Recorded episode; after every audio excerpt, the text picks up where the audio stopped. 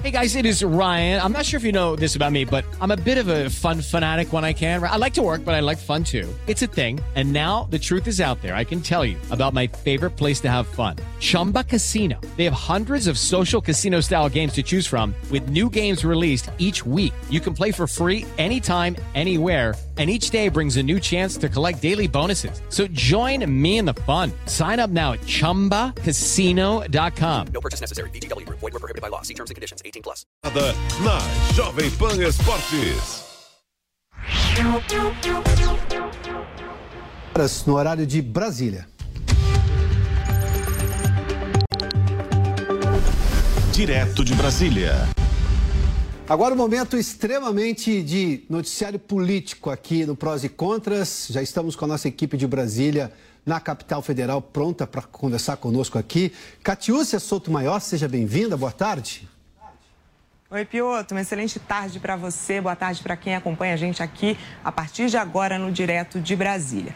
Bem, como a gente tem falado já, a prisão do ex-ministro Milton Ribeiro na operação de ontem foi revogada nesta quinta pelo desembargador Ney Belo da Justiça Federal, né, Pioto? O argumento mais relevante no habeas corpus, como a gente também comentou ontem, é exatamente o fato dele não ter qualquer vínculo com o serviço público mais, então não tem oportunidade para seguir praticando algum delito. E a tese de reforço é a questão questão de não ter tido, do advogado não ter tido acesso aos autos, certo, Piotr? É interessante porque ele alegou, o advogado, o Daniel Bielski, alegou tudo isso naquela entrevista exclusiva que ele concedeu ontem ao Prós e Contras.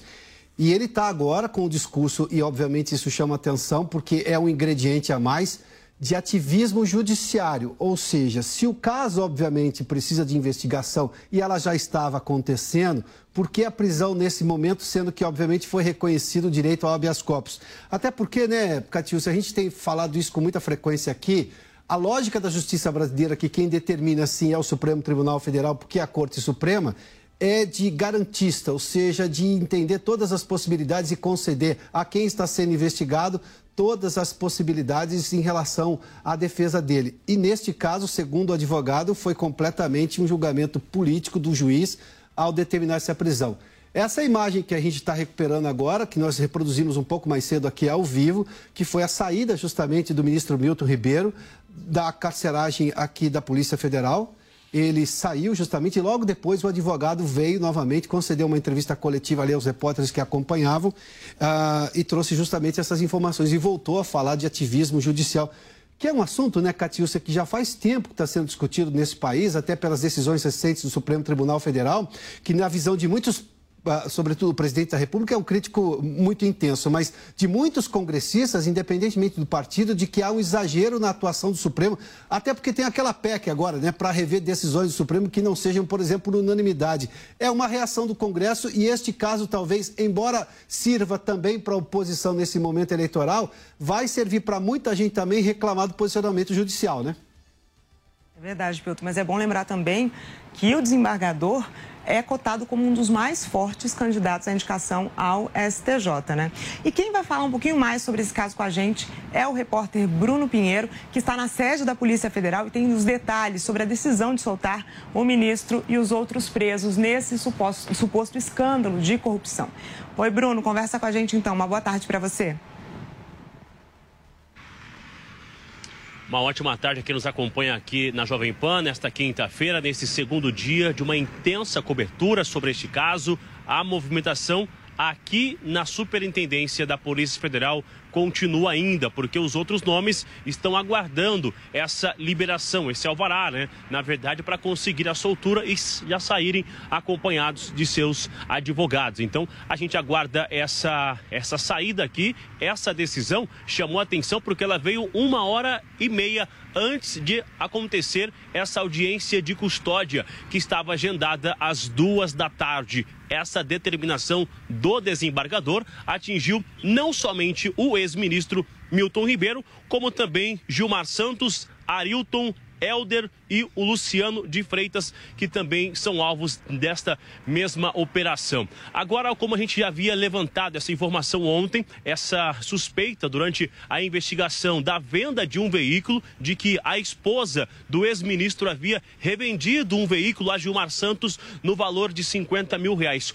Ontem, no final do expediente, houve uma reunião no Palácio do Planalto com os filhos do presidente Jair Bolsonaro, com o ministro Ciro Nogueira, para tentar alinhar um novo discurso realmente sobre o ato de corrupção no governo, que não existe, que não há uma interferência na Polícia Federal. E então, o seguinte: agora o ex-ministro, já liberado, vai conseguir conversar com seus advogados para tentar explicar o que realmente aconteceu, levantar a informação se é somente isso. Aliados do governo, que eu ainda conversava hoje na hora do almoço, estão otimistas que se for somente essa venda do veículo de 50 mil reais, está tudo bem, está muito fácil de esclarecer que não houve uma corrupção. Mas segundo a investigação, existia um esquema criminoso e é isso que está sendo apurado e será apurado nas próximas horas. Então, di diante dessa operação, o ex-ministro já saiu, os outros nomes continuam aqui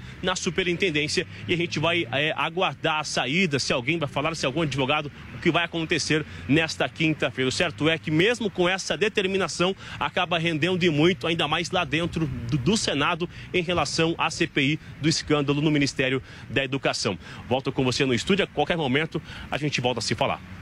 Mas, Bruno, só para reforçar, é, existe essa, esse, reforçar essa ausência de contemporaneidade entre o fato que foi investigado e o decreto de prisão. Né? A repercussão é muito também nesse sentido, de que essa prisão se tornou imprópria, já que existe esse lapso temporal que é muito importante entre o fato em apuração e a decisão da justiça, né? Exatamente. A gente relembra que o, o ainda com essa decisão do desembargador, ele chegou a questionar a decisão do juiz, porque, segundo ele, os advogados não teve acesso é, realmente a esse documento, aos autos da investigação para saber por qual motivo, em que ato se deu realmente essa operação de ontem na quarta-feira. Então essa, a, essa resposta ela veio muito rápida, lembrando que havia uma outra determinação que não havia sido aceita de um, um outro jurista que estava de plantão e agora então o desembargador que assumiu no horário do almoço acabou concedendo essa liberdade imediatamente e que no espaço de 24 horas essas informações sejam repassadas aos advogados em relação a essa investigação. Perfeito, Bruno. Muito obrigada. Você volta então a qualquer momento com mais informações aqui no Direto de Brasília. A gente conversa agora com o nosso comentarista José Maria Trindade, que está ativo também na apuração dos desdobramentos desse caso, né? Zé, uma boa tarde para você. Conta para a gente quais são as consequências políticas depois dessa decisão. É, houve um comentário muito forte aqui. Quase que os deputados e senadores se esqueceram dos preços dos combustíveis, viu? Muito boa tarde, Cati, boa tarde, Pioto, e boa tarde a você que nos acompanha. Olha, até adversários do presidente Jair Bolsonaro aqui no Congresso Nacional não entenderam direito esta prisão preventiva sem os supostos básicos para uma determinação de prisão assim. São acusações graves, quatro acusa acusações pesadas, mas dizem aqui até adversários do presidente Jair Bolsonaro que não havia a necessidade de prisão. Tanto é assim que a insistência da oposição aqui é tentar ligar o presidente Jair Bolsonaro a esta investigação, longe de sair assim determinando prisão num país onde não se prende nem mesmo depois da condenação em segunda instância. Olha, no Senado Federal está praticamente garantida a CPI que vai investigar esse assunto, né? A CPI do, do MEC, do Ministério da Educação. Os, as assinaturas foram conseguidas, mas há ali uma tentativa de garantir pelo menos 30. São necessárias 27 assinaturas. O senador Randolfo Rodrigues desconfia de que haverá pedido e retirada de assinaturas no pedido de CPI e para evitar é que ele quer chegar a 30 assinaturas. O presidente da Comissão de Educação, o deputado Marcelo Castro, o senador Marcelo Castro, que vem falando mal do governo, dizendo que esta investigação tem que ser feita, ele não assinou o requerimento de CPI e acha cedo demais em falar neste assunto. Hoje o PT esteve aqui reunido e discutiu muito esse assunto, sobre essa investigação, dizendo que é preciso reforçar o pedido de investigação, mas nunca defender a prisão do ex-ministro Milton Ribeiro exatamente por isso. É, o argumento principal é, do juiz foi de, do juiz é, é Renato Borelli é de que gravidade das acusações, das denúncias. Olha, gravidade das denúncias pressupõe um julgamento rápido, condenação ou absolvição, e não prisão preventiva. Olha aqui, Piotr, hoje é uma quinta-feira e o Congresso Nacional está completamente esvaziado aqui.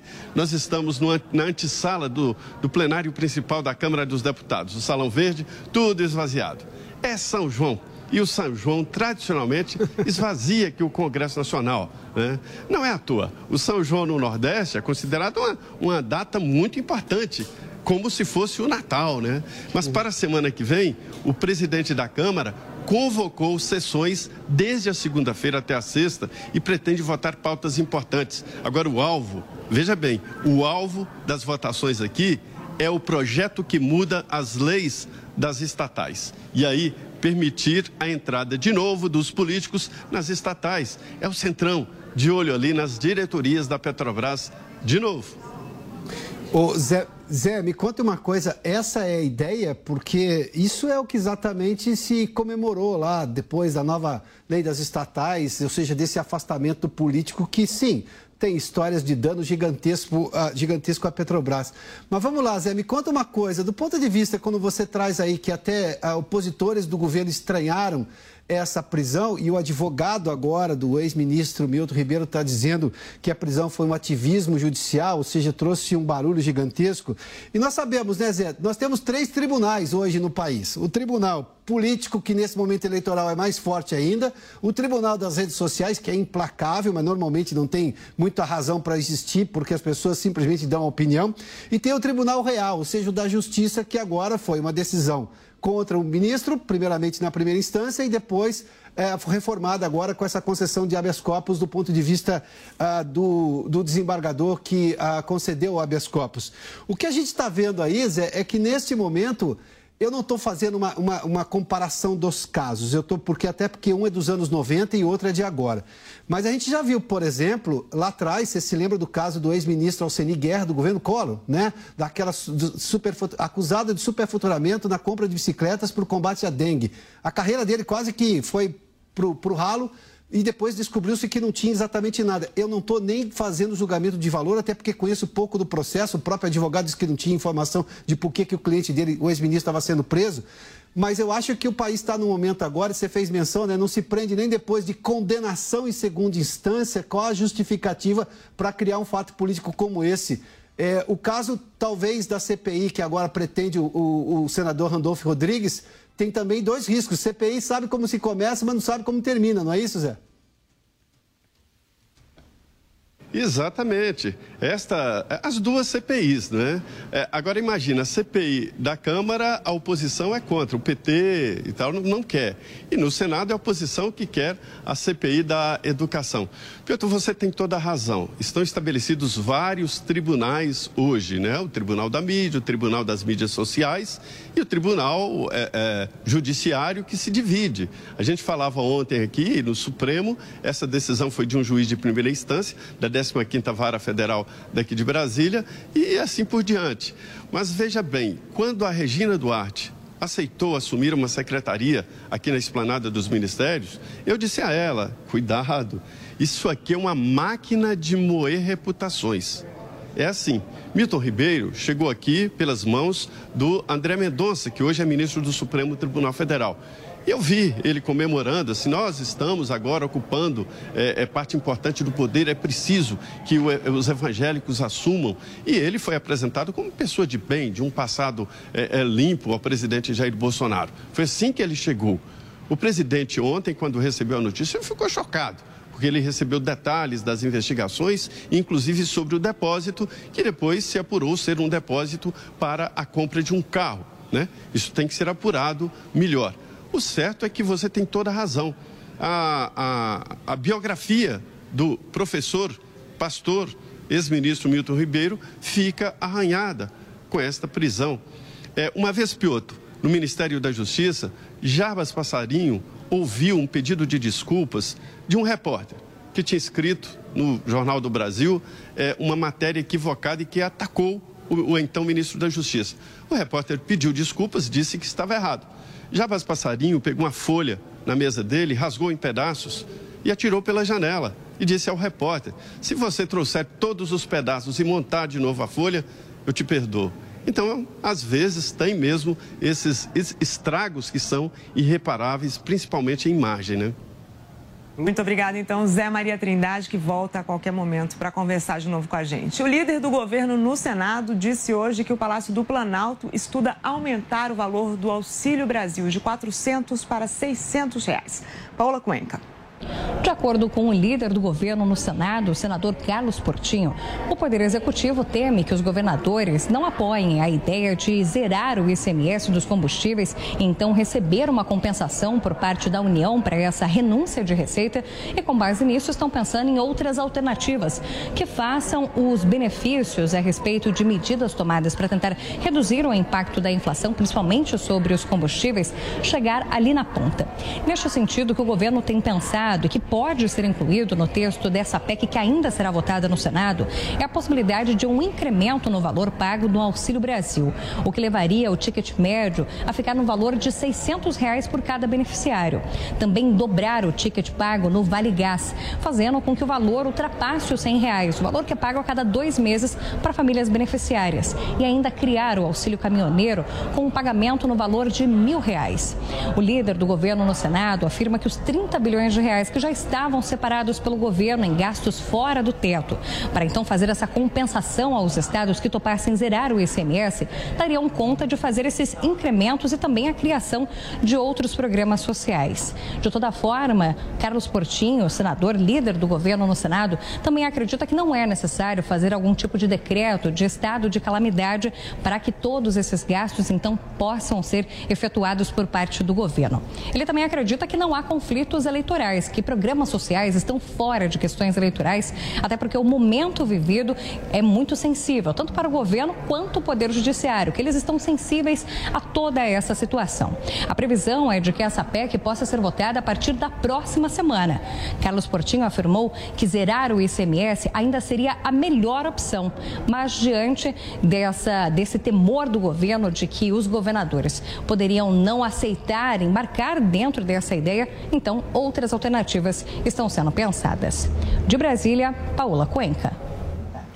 Os corpos do indigenista Bruno Pereira e do jornalista Dom Phillips foram liberados hoje para as famílias. A repórter Luciana Verdolim traz ao vivo para a gente novidades desse caso. Lu, boa tarde para você. Os corpos já estão em deslocamento, né? A gente teve novidades nas investigações hoje?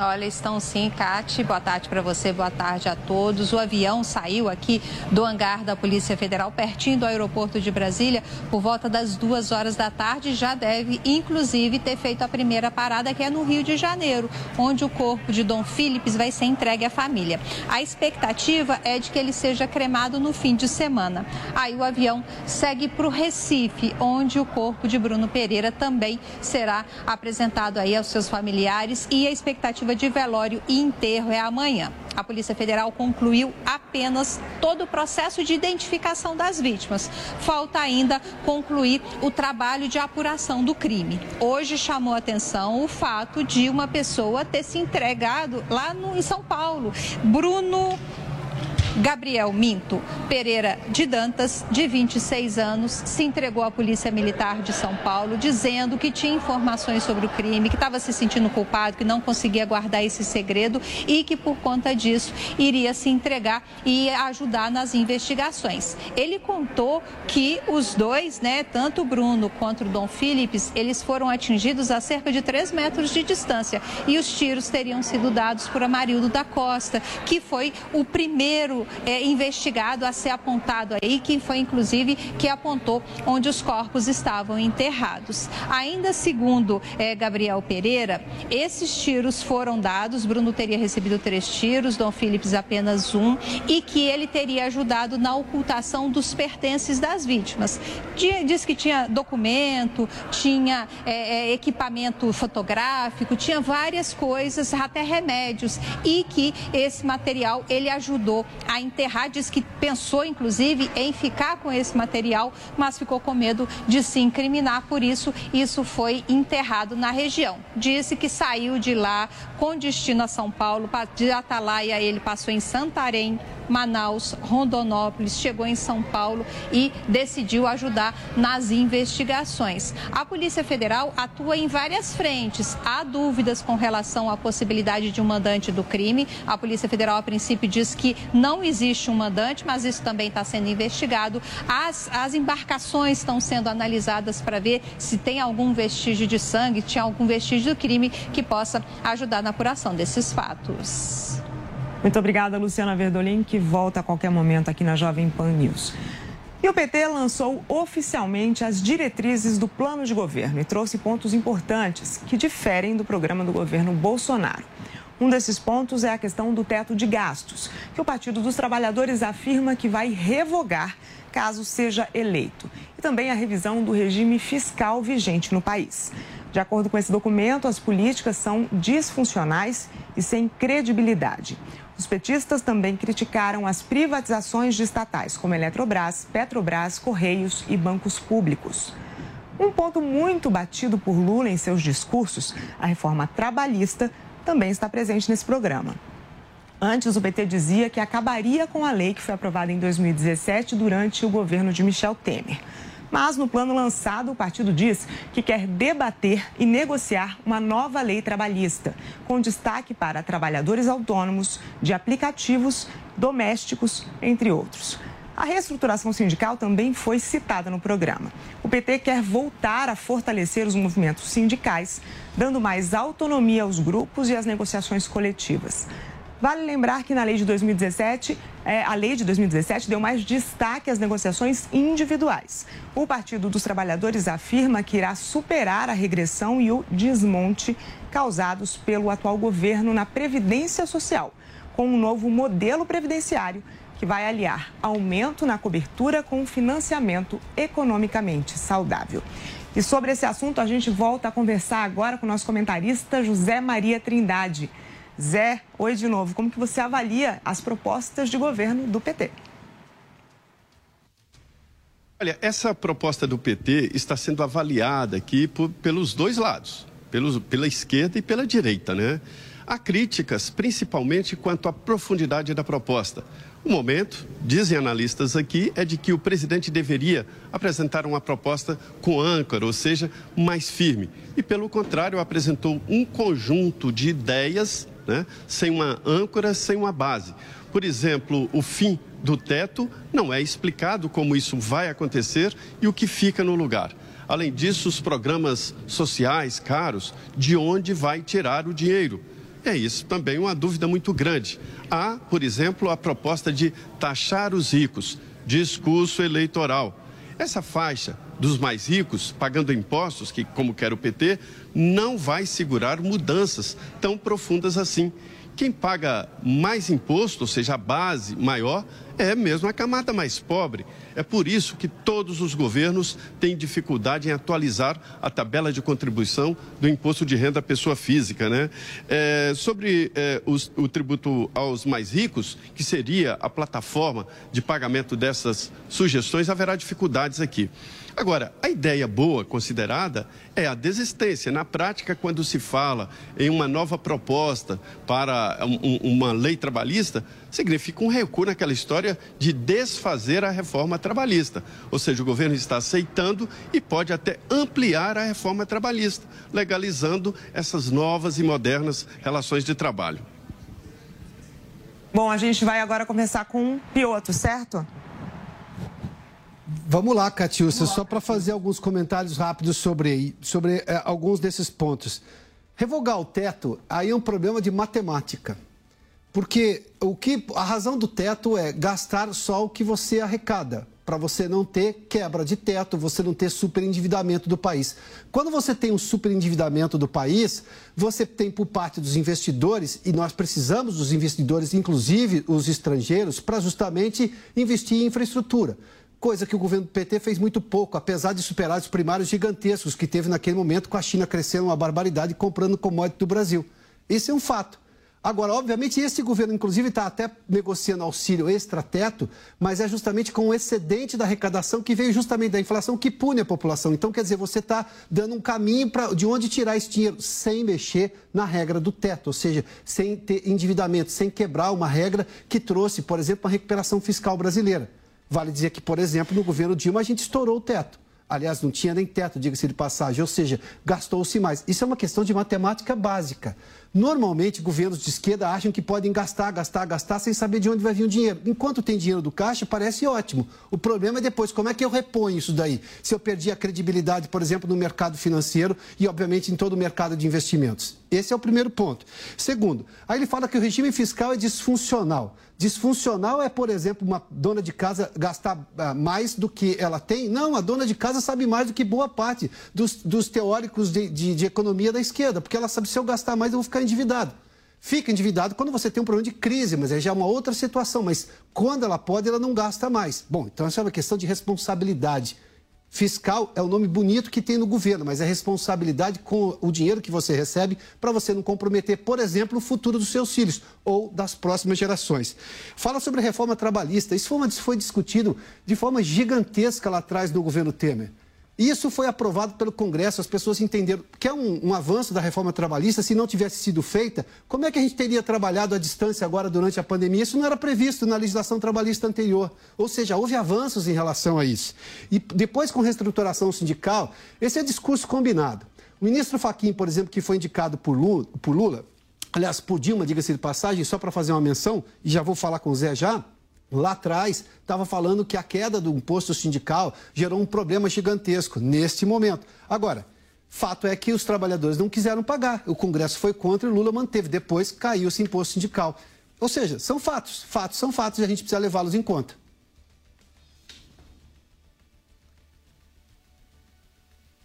Catius, é, os sindicatos Zé, tá fortes que permaneceram aqui são Pois não. Olha, os sindicatos fortes que continuaram aqui são os sindicatos patronais, CNI, CNT, né? Esses estão fortes e recebem, sim, recursos, repasses públicos, né? Essa reforma aí que propõe o PT é importante, Piotr, porque abre, abre o caminho para isso aqui, olha. O plenário da Câmara dos Deputados decidir e os parlamentares que serão eleitos agora em outubro e tomarão posse em fevereiro. Eles decidirão, e não o presidente da República, o que será essa nova legislação trabalhista, que tem mesmo que ser modernizada. É, Trata-se de um conjunto de ideia, de intenções e o que se cobra de um, uma proposta de quem já foi governo é uma proposta muito mais firme, né? É, tanto é assim que o PT abriu, já está aberto lá no site do partido, né? A proposta de sugestões. Então, quem quiser pode mandar sugestões. Sobre gastos públicos, Piotr, o orçamento da União é de 4 trilhões e 900 bilhões e gasta quase 2 trilhões só no pagamento do serviço da dívida. É muito, né?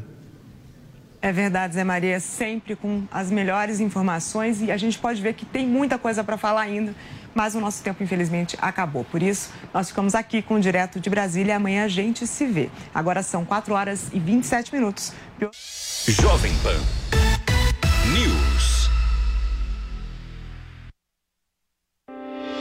Metrô conecta você a cada vez mais lugares. São obras por todos os cantos. Na Jacopêssego, no Ipiranga, com a expansão da linha 2 Verde até a Penha. Obras também na linha 17 Ouro, do Morumbi até Congonhas. E os projetos das novas linhas 19 Celeste até Guarulhos e 20 Rosa até Santo André. É o metrô mais perto para você ir mais longe.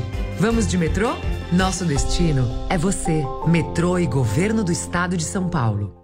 Você já pensou em ter a ajuda de uma das maiores empresárias do Brasil na sua empresa? Então preste atenção. O curso Como Começar um Negócio com a Cris Arcangeli já está disponível na plataforma da New Cursos. A Cris sabe exatamente o que você precisa para ter sucesso e vai te mostrar como fazer o planejamento correto para o seu negócio. Acesse agora newcursos.com.br, niucursos.com.br e garanta sua inscrição.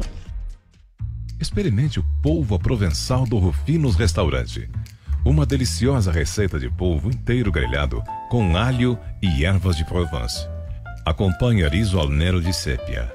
Para duas pessoas, imperdível. Rufinos Restaurante, no Itaim, Rua Doutor Mário Ferraz 377. Acesse rufinos.com.br. Os pingos dos is. Os pingos dos is. Política, economia e a análise das notícias do dia em um bate-papo com o time de comentaristas que não tem medo de dizer a verdade. Os pingos nos is. De segunda a sexta, na Jovem Pan News. Futebol na Jovem Pan. Um show de informação e opinião. Aqui, a mais vibrante transmissão com a palavra de quem faz o jogo e a emoção da bola rolando.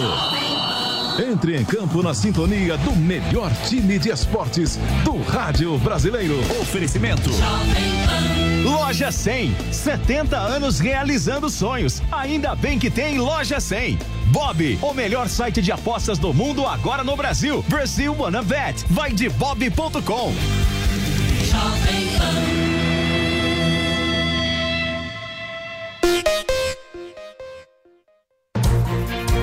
Toda segunda na Jovem Pan. Augusto Nunes comanda o Direto ao Ponto. Estarei aqui no Direto ao Ponto para entrevistar personalidades que vão ajudar a conhecer melhor a alma, o coração e o rosto do Brasil. Não perca Direto ao Ponto com Augusto Nunes. Segunda às 21h30 na Jovem Pan e também no Panflix.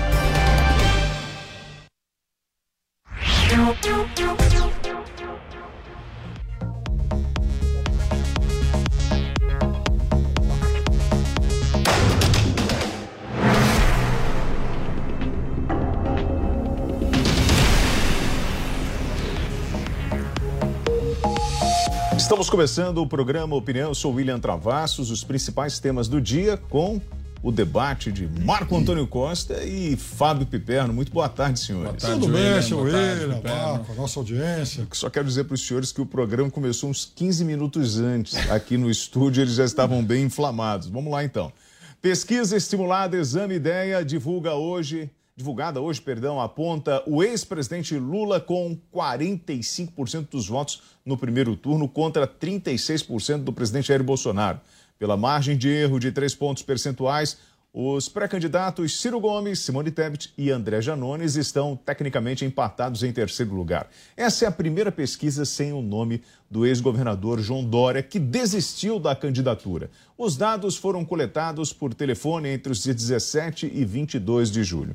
Marco, por exemplo, os pequenos candidatos como Pablo Marçal e outros acabam tirando um pouco dos eleitores de Bolsonaro? Boa tarde de novo, William. Mas agora vamos lá, vai. É, primeiro que as pesquisas a gente vai repisar sempre essa ideia de que a pesquisa ela representa diretrizes. Esses percentuais completamente insanos, acima da média para o Lula, daqui a pouco vai dar 450% para o Lula. Quer dizer, é um negócio risível. Desculpa, se você acredita na pesquisa, parabéns, todo mundo pode acreditar no que quiser. Agora, na realidade, na prática, não se vê isso, não se vê essa representação do que está falando na pesquisa.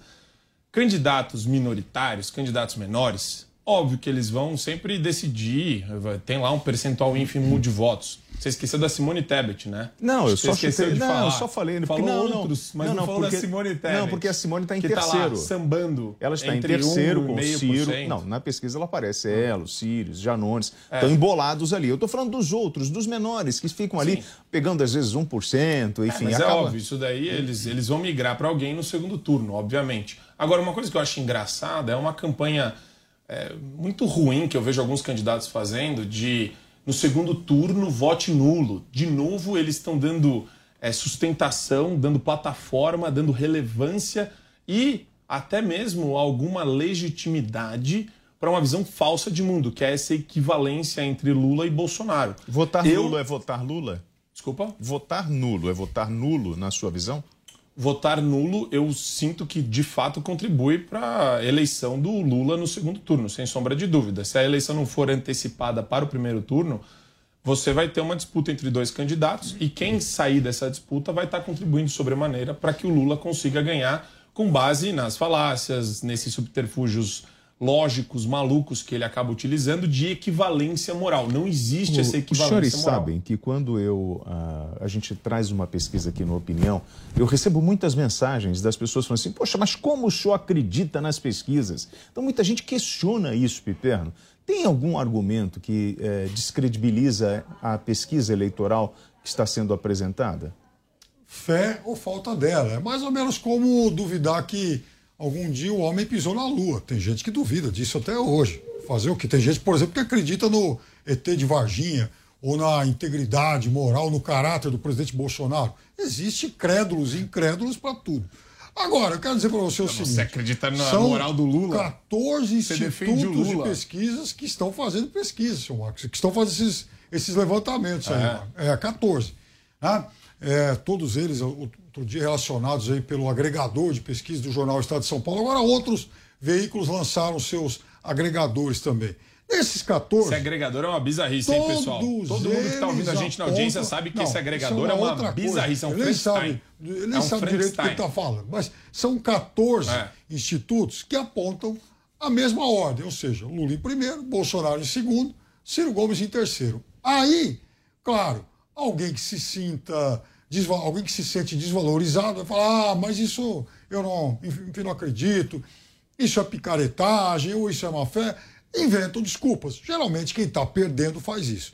Agora, se 14 apresentam a mesma ordem, é de se supor que a ordem seja de fato essa. Ou então vamos recair naquele exemplo que eu cito sempre aqui, né, da, da mãe que está vendo lá o filho marchar e fala: puxa vida, só o meu filho marcha para a direção certa, os outros 99 estão na direção errada. As coisas não são bem assim.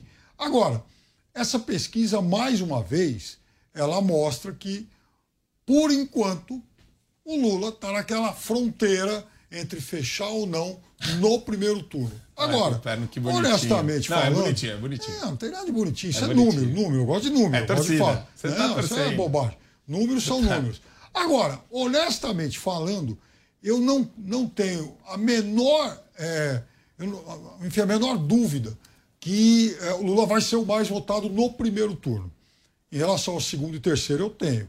Agora, sobre o, o percentual de cada um desses pequenos candidatos, de- de- as- dessas candidaturas nanicas, eu acho que isso, principalmente a partir do início da propaganda na TV, isso pode mudar muito. Vai ter candidato aí que está aparecendo com fração, zero ponto alguma coisa, que ele vai acabar pontuando, ele vai fazer um, dois, três, e isso, claro, vai alterar o bolo final. E aí, a partir disso, então, a gente vai saber ou não se tem chance Marco, de encerrar falar uma primeiro coisa? Assim, Pode, sejamos só me diz uma aqui. coisa antes de você. Só me diz Sim. um.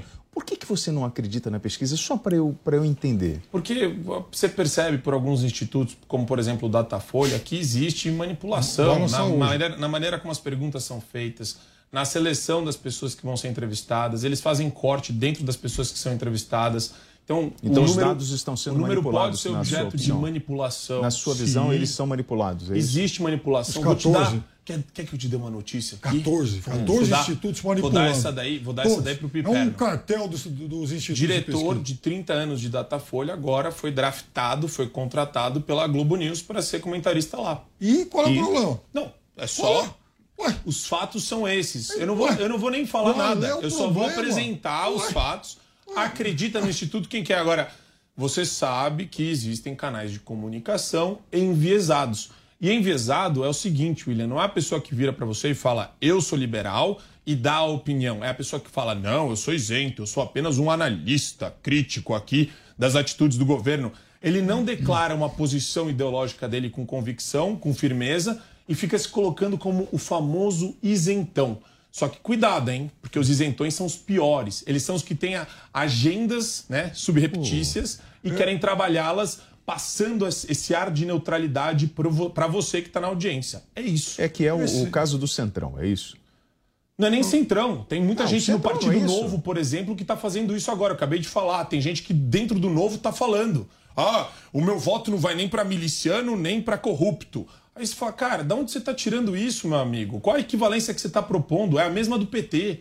É, é uma equivalência que só ajuda Isso, a esquerda, não ajuda só. mais ninguém. Então, esse discurso bastante enviesado e. é uma constatação. E um discurso, obviamente, parcial, é um discurso bolsonarista. Ele quer, inclusive, quer se colocar acima de todo mundo uma espécie de ombudsman do voto. Então, o voto do partido C, ele não tem nada a ver, agora. o voto do outro, porque o único voto é do meu partido. O único voto é aquele dado ao candidato que, aliás, um dia condecorou um miliciano. Só isso. Então, se não votar nesse esse cara, é se não ruim. votar nesse cara, o policial Adriano Diogo lá era o quê? Pipa, não adianta, Ah! você vai querer ficar então, empechando, aliás, vai empechar ele de foi, tudo. por sinal, condecorado por pai e filho. Lá. Mas deixando essa questão de lado, então o que eles querem dizer é o seguinte: se não votar qualquer voto que não seja no candidato deles, é um voto que não presta. Vamos lá, então. É genocida, piromaníaco, miliciano, o que mais? Machista, misógino. Teve uma vez que o Guga Noblar falou aqui no Morning Show, falou, é racista, fascista, genocida. Tem... aí E cê- isqueirinho agora, né? É, que é por causa do piromaníaco. negócio da cara no fogo. Não, né? aí você tem que dar risada Ah, de uma, é, é de uma verdade. alegação Não, dessa. mas vem cá, já qual são- é, olha, Ele qual não pôs é, a cara no fogo qual ainda, é a fibra moral de Veja, qualquer pessoa que eu começa quero- a inventar adjetivo e querer Eu empechar? quero dizer o seguinte. Porque quando a gente eu fala do seguinte, candidato Lula olha o ou candidato do PT, mentiroso lá. existe argumento. Existe argumento. O Ou, ou não existe? Para um mentiroso. governo cleptocrático. Ah, falando em cleptocracia, a gente tem muito, né? A gente vê o Tem argumento, da tem história, Educação. tem jurisprudência, É, tem opa. decisão de Inclusive tribunais, o governo juiz de primeira cleptocrático, a gente tá instância, vendo. desembargador. A gente está Essas- vendo, por exemplo, a primeira dama que recebe dinheiro do Essas Queiroz da conta. decisões técnicas na justiça, elas surpreendem a gente, né? Com tantas pessoas que foram acusadas de crimes de corrupção e hoje estão aí circulando tranquilamente. Nós tivemos, por exemplo, agora aquela decisão técnica envolvendo o ex-ministro da Educação, o Milton Ribeiro. Ele foi liberado da prisão preventiva hoje após conseguir um habeas corpus da Justiça Federal. O desembargador, o, foi o desembargador Ney Belo, do TRF1, afirma que o ex-ministro não oferece risco ao responder em liberdade. O Belo derrubou a decisão do desembargador Moraes da Rocha, que havia rejeitado o pedido da defesa mais cedo. Então, assim, são as decisões técnicas que hoje circulam né, nos bastidores que aliviam a barra da, da turma que eh, se envolve em corrupção ou algo parecido. Por exemplo, nós tivemos isso, não foi questão técnica que liberou William, o Lula? Meu caro William, Não vamos foi? tomar cuidado com pré-julgamento. Eu não estou pré-julgando ninguém, estou falando Não, de decisões só- técnicas. Hum. Só, um pouco de cuidado, de cautela, porque, de novo, a gente fala, Lava Jato é um caso à parte. Maior operação deflagrada pela Polícia Federal, provas robustas que foram apresentadas para a imprensa. Inclusive, daí você pode discutir se a prova foi vazada ou não, se foi vazamento seletivo ou não, mas fato é, houve, chegou na população, chegou ao conhecimento da população uma série de provas e evidências fartas a respeito do escândalo de corrupção que foi a era lulopetista. Ponto final. Quando a gente fala no caso aqui do ex-ministro Milton, você tem uma situação peculiar, que é a falta de qualquer tipo de informação para nós da mídia e a veiculação, inclusive saiu nos meios aí, a- da venda de um carro da filha dele para um pastor. E isso daí foi. Ainda tem o documento de transferência de titularidade da propriedade do veículo. Então, quer dizer, eles estão tentando articular alguma coisa que, ao, ao nosso ver, não existe substrato, não existe fundamento. Até porque ninguém aqui está analisando o mérito do caso. A gente está analisando o quê? O que pode ser feito para a prisão preventiva. Se a prisão preventiva é autorizada ou não pelo ordenamento. E ela só é autorizada em circunstâncias específicas. Se ele está ameaçando alguém, se ele está interferindo eh, na coleta de provas. Então, existem situações peculiares e específicas que autorizam a preventiva. A análise técnica do desembargador é no sentido de que não há fundamento para prisão preventiva. Ponto final. Interno. Vamos às. O o Marco ele trouxe uma narrativa, que é a narrativa. Não, de isso não é que- narrativa, isso é análise do caso. Tudo bem, a análise do caso dele, por exemplo, você citou. Não é narrativa, não estou contando uma história. Então, você falou sobre a, a imprensa divulgando a história do carro. Mas você esqueceu de divulgar também o que a imprensa falou a respeito do delegado, que disse que houve interferência no caso, nessa investigação. Então, o delegado falou que houve uma interferência, que o ex-ministro foi tratado como alguém muito especial. O juiz de primeira instância também disse que ordenou a prisão exatamente para impedir que provas fossem destruídas. É, Mas não e- basta alegar.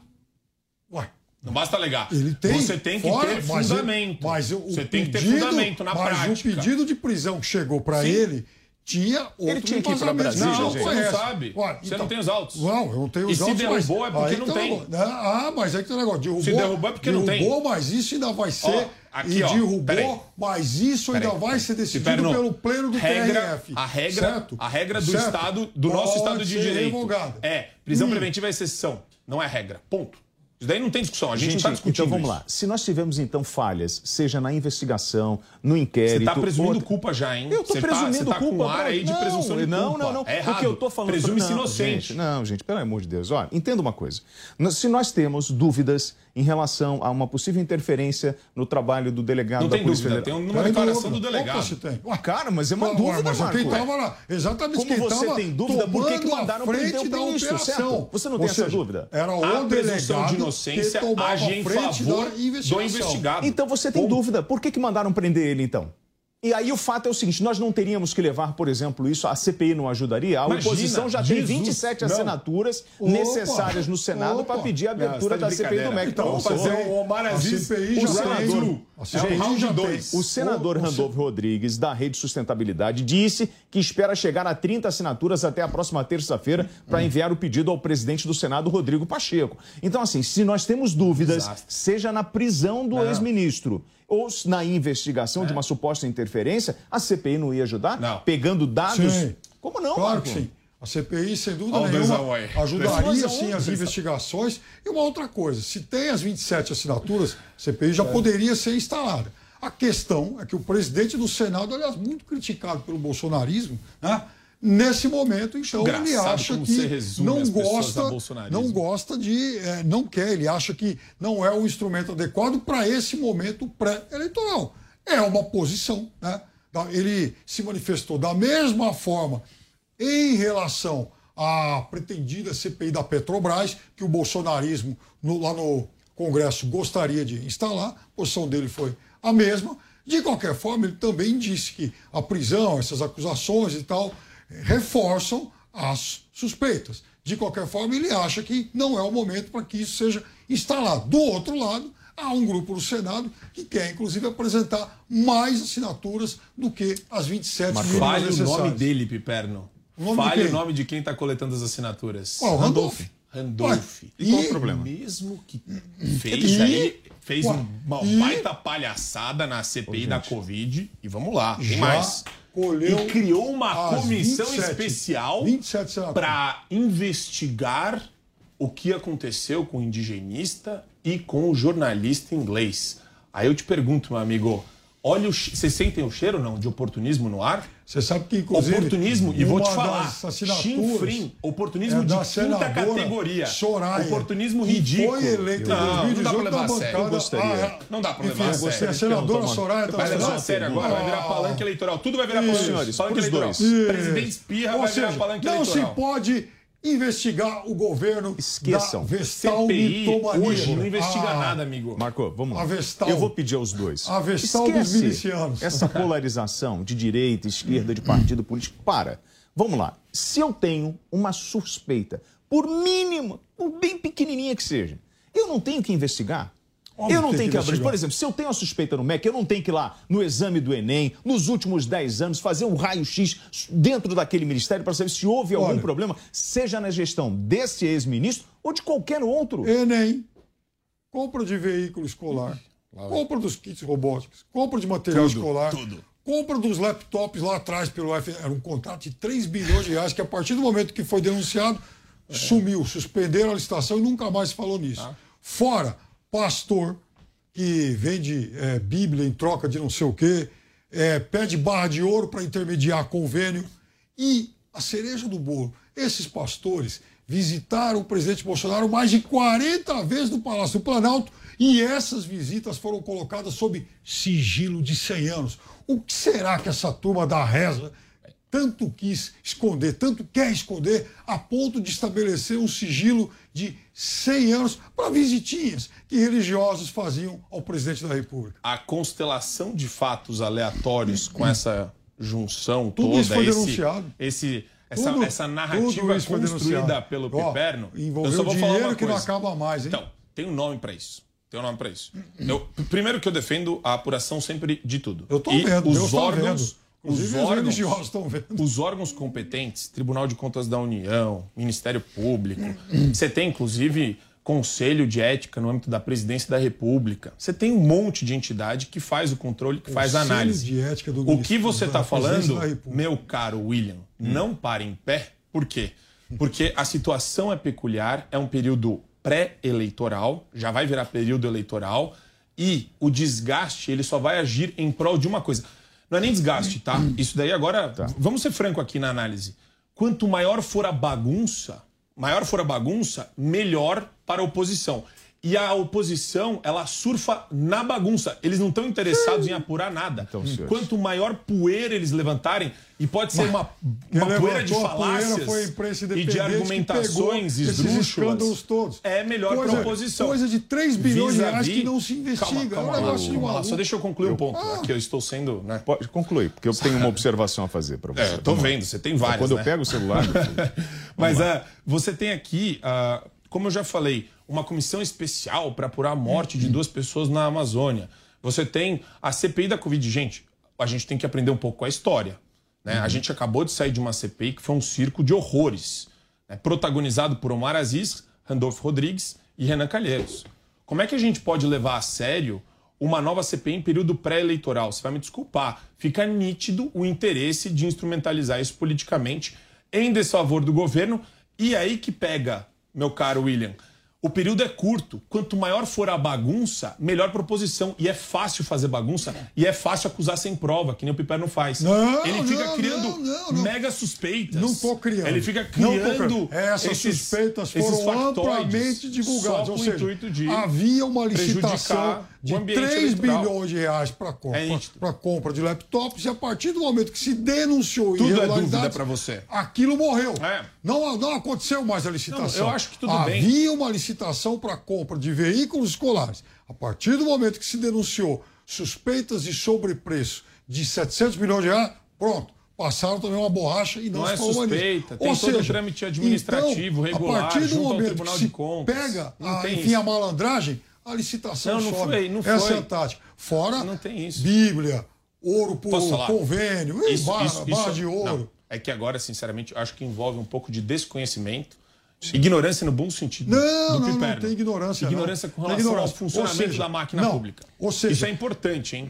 O Piperno desconhece como funciona a máquina pública. Licitação de 3 bilhões de reais para várias compra de licitações laptops. Alguém que fala, não vão opa, adiante Opa, como é que vocês vão de comprar referentes à cotação de valendo preço. 10 vezes mais o preço de mercado? Senhores, Aí vamos se lá. Os senhores falaram É bastante. isso. o que, que eu estou ouvindo da Vamos direita? Vamos falar dos personagens envolvidos nisso?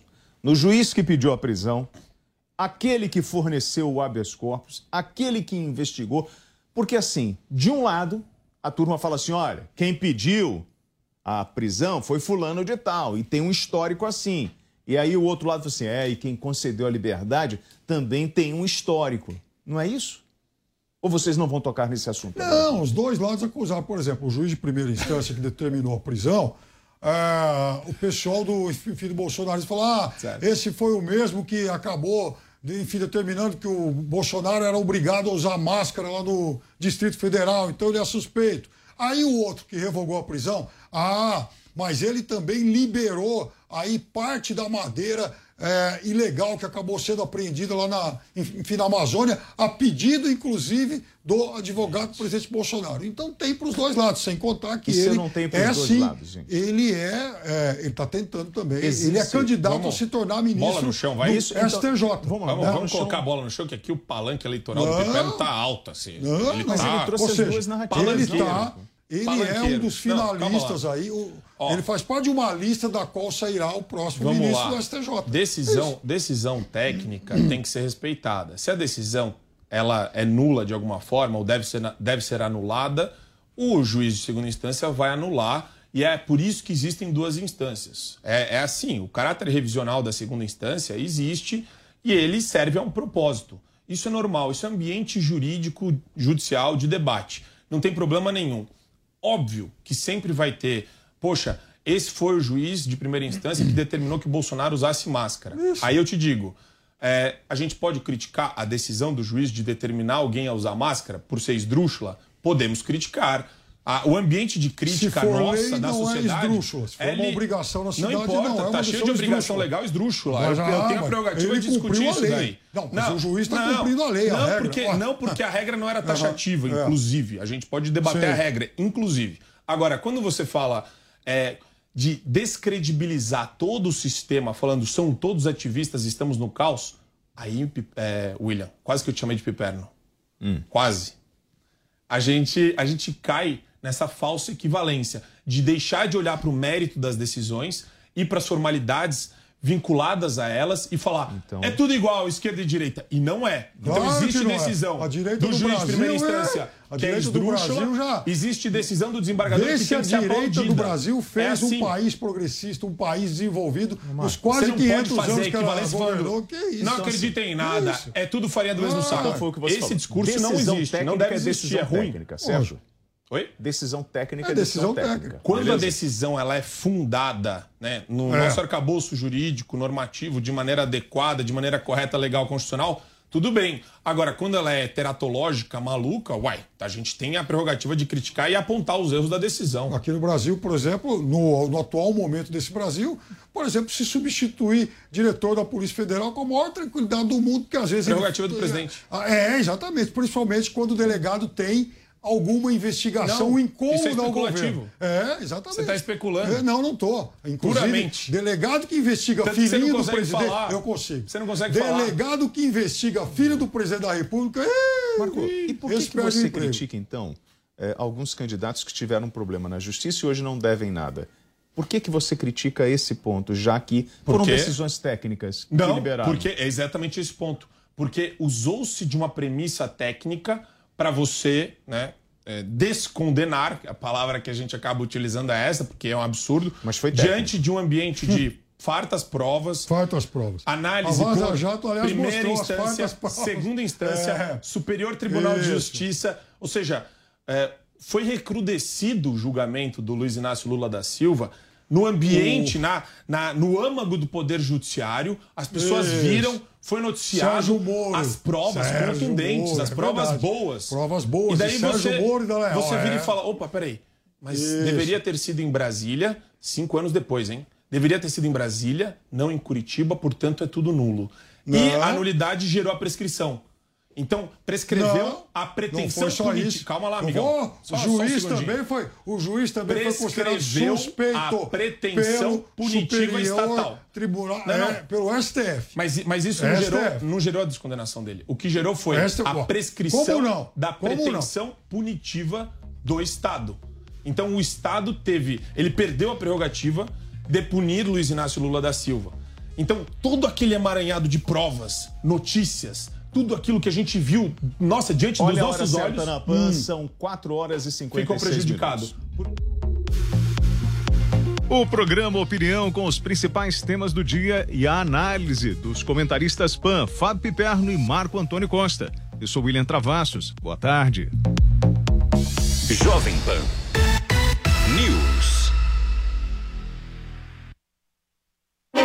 Copa Mundial da FIFA Qatar 2022. Na Jovem Pan. 32 seleções, 64 partidas, 5 cidades, 8 estádios. Primeira vez num país árabe. Copa do Mundo FIFA. Qatar 2022. Na Jovem Pan. Oferecimento Loja 100. 70 anos realizando sonhos. Ainda bem que tem Loja 100. Bob, o melhor site de apostas do mundo agora no Brasil. Brasil Wanna Bet. Vai de bob.com. Tectoy. Tectoy agora também é automação comercial. Uma nova fase para o seu negócio. E Consórcio Mage. Imóveis, veículos, caminhões e tratores. Planos até 10 anos sem juros. Simule já. consórciomage.com.br. A gente cuida de você. Você cuida da gente. E o cuidado de todos faz a diferença. O Toro Sushi entrega na sua casa o melhor da culinária japonesa. Cortes preciosos de sashimi e deliciosos sushis. Toro Sushi, reconhecido pelo Guia Michelin. Estamos atendendo delivery no almoço e jantar. Consulte horários no site ou no aplicativo Toro Sushi. Toro Sushi, em Moema e Jardins.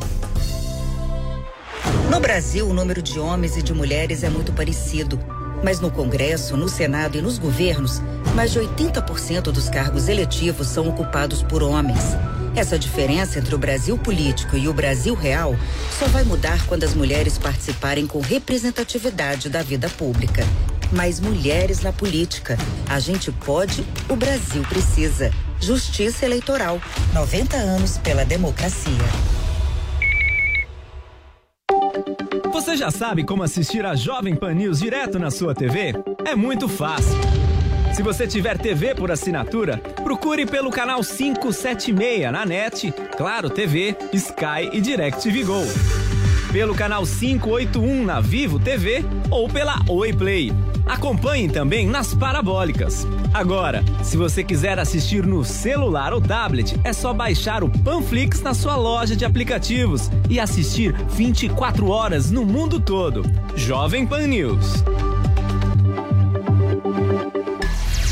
24 horas. Esta é a Jovem Pan News. Notícia.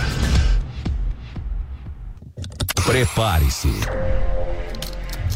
Aperte o cinto. Porque no Máquinas na Pan, velocidade, informação e adrenalina vão de 0 a 100 em segundos. Das pistas para as ruas, tudo o que você precisa saber sobre o mundo do automobilismo. Máquinas na Pan, todo domingo, 7 da manhã, na